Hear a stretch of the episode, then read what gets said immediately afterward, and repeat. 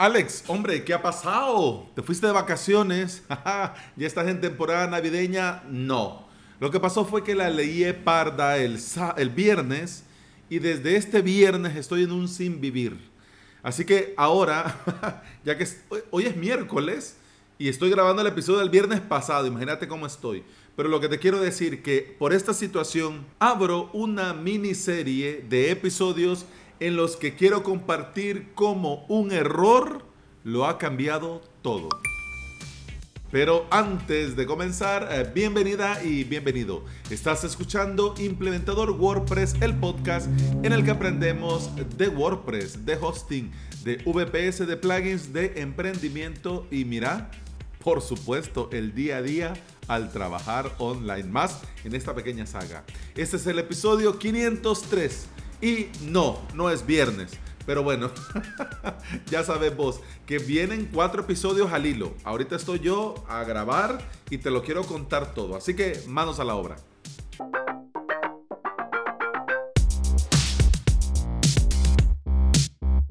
Mira que también para estos episodios de esta mini saga, eh, te cuento que voy a lo loco. Es decir, ahora la escaleta está un poco más eh, resumida y mi idea ahora es lo contando así tal cual, ¿ya? Una de las cosas que tenés que tener claro, y yo te lo digo por experiencia personal, el emprender eh, también eh, implica equivocarse. Es decir, cuando vos comenzás, cuando vos lo comenzás a hacer, te vas a dar cuenta que la prueba y error no debería de representar eh, un fracaso. La prueba y error significa, por lo menos yo lo veo así, y por eso quiero comenzar esta mini saga comentándote esto. Para mí, la prueba y error debe de representar que vas avanzando, que vas caminando, que vas mejorando. Así que dicho esto, que te quiero dejar reflexionando en eso, vamos a ver, te voy a comenzar a contar. Hablemos del error. ¿Qué pasó? Vos bien sabes que eh, yo tengo un socio español que me ha facilitado, me ha permitido, ha confiado en mí, su cuenta de Stripe para utilizarla dentro de avalos.sv, es decir, conectar Avalos SV, aceptar pagos con su cuenta de Stripe. ¿Qué pasa? Que en algún momento yo pensé que esto de la pasarela de pago yo ya lo tenía resuelto, pero hoy me di cuenta, bueno, el viernes me di cuenta que no, no. Vamos a ver, ¿qué pasó? ¿Cuál fue el error? Sucede que para poder hacer lo de que me envíe el dinero, que se lo envíe él desde mi socio, desde su cuenta de Stripe a su banco y después él a mí, todo, digamos que hay una logística, ¿no? Hay una logística y em, para bien o para mal hay que coordinarse, hay que verlo, ya. No significa que, hombre, sea una gran tarea titánica. No, no. Lo que pasa es que, claro, hay que hacerlo, ¿no? Y hay algunos procesos que en un momento a mí se me ocurrió que sería buena idea buscar una alternativa como para ir acortándolo. Mi socio se iba de vacaciones por cuestiones personales él, ese fin de semana, es decir, ahora anda de vacaciones y si me estás escuchando, ¡hey! Un saludo, un saludo compañero. Pero bueno, se iba de vacaciones y para, como te digo, para ver si podíamos agilizar procesos, eh, a mí se me ocurrió, después de ver en las opciones de Stripe la posibilidad de añadir una cuenta bancaria en dólares, dije yo, hombre, añado yo mi cuenta, así no estoy molestando a mi socio y puedo poner directamente mi cuenta, así que automáticamente me depositen a mi cuenta y ya nos ahorramos el lío, ¿no? Entonces añadí en mi ignorancia una cuenta de banco mía. ¿Qué sucedió? sucedió que al hacerlo, inmediatamente comenzaron a sonar y saltaron todas las alarmas dentro de Stripe y vinieron los disgustos. ¿Por qué? Porque Stripe, y te lo voy a decir, no es que así sea, te voy a decir cómo interpreta Stripe esta situación. Stripe interpreta que si vos estás en España y tenés fiscalidad en España y activas tu cuenta en España, si vos activas una cuenta en dólares, si Stripe interpreta dos cosas. Una, que vos querés recibir pagos desde Estados Unidos sin pasar por la hacienda española. Dos, interpreta Stripe, no es que así sea, eso es lo que ellos interpretan. Dos, que vos querés evadir eh, la comisión que Stripe te cobra con la conversión de moneda. Es decir, que ellos dan por sentado que al vos hacer esto, querés hacer algo malo, querés hacer algo chueco, querés hacer algo que raya en lo ilegal, ¿no? Esto es lo que ellos dicen. Entonces, ya que vos has añadido una cuenta en dólares, a ver, Blanca Paloma, entonces poneme tus datos fiscales de Estados Unidos porque así como te cobramos todo lo que tenemos que cobrarte fiscalmente hablando en España, pues vamos a hacer exactamente lo mismo en Estados Unidos. Obviamente la cuenta era mía. ¿Cuál fue mi error?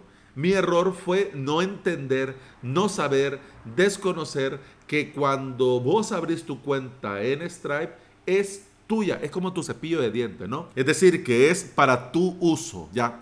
Claro, vos podés dar acceso a quien querrás, el mismo Stripe te lo permite, añadir equipo, añadir otros administradores, añadir más cuentas, pero ¿qué sucede?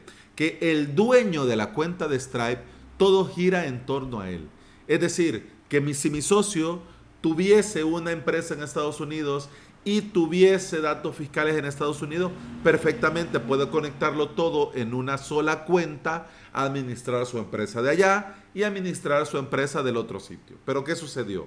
Al hacerlo yo, al hacerlo yo, la lié. Sin querer, como te digo, en mi desconocimiento, la lié. Y bueno, mi socio, hombre, lo ha tomado muy bien. Mira, Alex, bueno, er, los errores se cometen, no pasa nada, ya lo vamos a solucionar, no te preocupes. Em, ya voy a hablar yo con mi asesor, vamos a buscar forma cómo esto se soluciona. Yo me tiré el viernes, tarde noche, me tiré leyendo y buscando cómo poder resolver y ayudar. Es decir, hay que rellenar el formulario W8 o el formulario W9, pero esto para qué aplica, esto cómo aplica, y te voy a resumir la situación. ¿Qué pasa? Sucede que como vos añadiste una cuenta americana, sucede que tenés que presentar datos fiscales de Estados Unidos. Stripe te permite un formulario en el que vos lo rellenás y lo reciben para comparar, para verificar y para analizar o para buscarte, ¿no? Obviamente no van a encontrar a mi socio porque no tiene nada en Estados Unidos, ¿ya? Entonces, como obviamente no lo van a encontrar, entonces el resultado, por lo que leí dentro de Stripe, es de que, mire, entonces usted no puede utilizar cuenta en dólares porque no tiene eh, datos fiscales y no está de alta, no está dado de alta en la hacienda de Estados Unidos. Entonces, bueno, al final todo va a quedar en el chascarrío, supuestamente, y ya está. Ay, pero ante esta situación, a mí me hizo reflexionar. ¿Es buena idea seguir así? A largo plazo, ¿es lo mejor para mi socio, para mí, para mi negocio, para nuestra relación laboral, profesional, con mi socio, con mi compañero, con mi colega. Y he reflexionado sobre este tema y quiero contártelo todo. ahora me he vuelto loco y ahora te lo voy a contar todo, pero lo que he reflexionado te lo voy a contar en el próximo episodio, porque lo voy a dejar este hasta aquí para que vayamos entendiendo el paso a paso cada uno de los procesos que he seguido en estos días. Mira, un error, cómo lo cambia todo y cómo en pocos días puede cambiar todo nuevamente. Hombre, la vida son tres, son tres días, bien lo dice. Así que, como comencé, quiero terminar este episodio. El error se debe de cometer, pero así como yo te recomiendo que te equivoques rápido y te equivoques pronto y te equivoques barato, yo esto me lo tomo como un aviso, es decir, hombre, cualquier cosa puede pasar y ante esto el problema es que yo me quedo afuera. Es decir, que aunque yo quiera, yo no puedo hacer nada. Que aunque yo esté en la plena disposición de colaborar, no puedo hacer nada. Entonces eso a la larga eh, me lo he pensado y en el próximo episodio te voy a contar sobre ello. Y eso ha sido todo por este episodio. Muchas gracias por estar aquí. Muchas gracias por escuchar. Te recuerdo que puedes escuchar más de este podcast en todas las aplicaciones de podcasting. Por supuesto, Apple Podcast, Google Podcast, iVoox y Spotify. Si andas por estos lugares y me regalas una valoración, un me gusta, un corazoncito verde, yo te voy a estar eternamente agradecido. ¿Por qué? Porque todo esto ayuda a que este podcast llegue a más interesados en aprender y trabajar con WordPress en su propio hosting VPS. Continuamos en el siguiente episodio que ya hoy mismo grabo. Lo único que te quería adelantar es que el día de mañana voy a hablar de WordPress y del nuevo de la nueva versión de WordPress y del nuevo themes. Así que ojo, en avalos.sv barra directo a la una de la tarde. Eso ha sido todo por este episodio. Continuamos en el próximo. Hasta entonces, salud.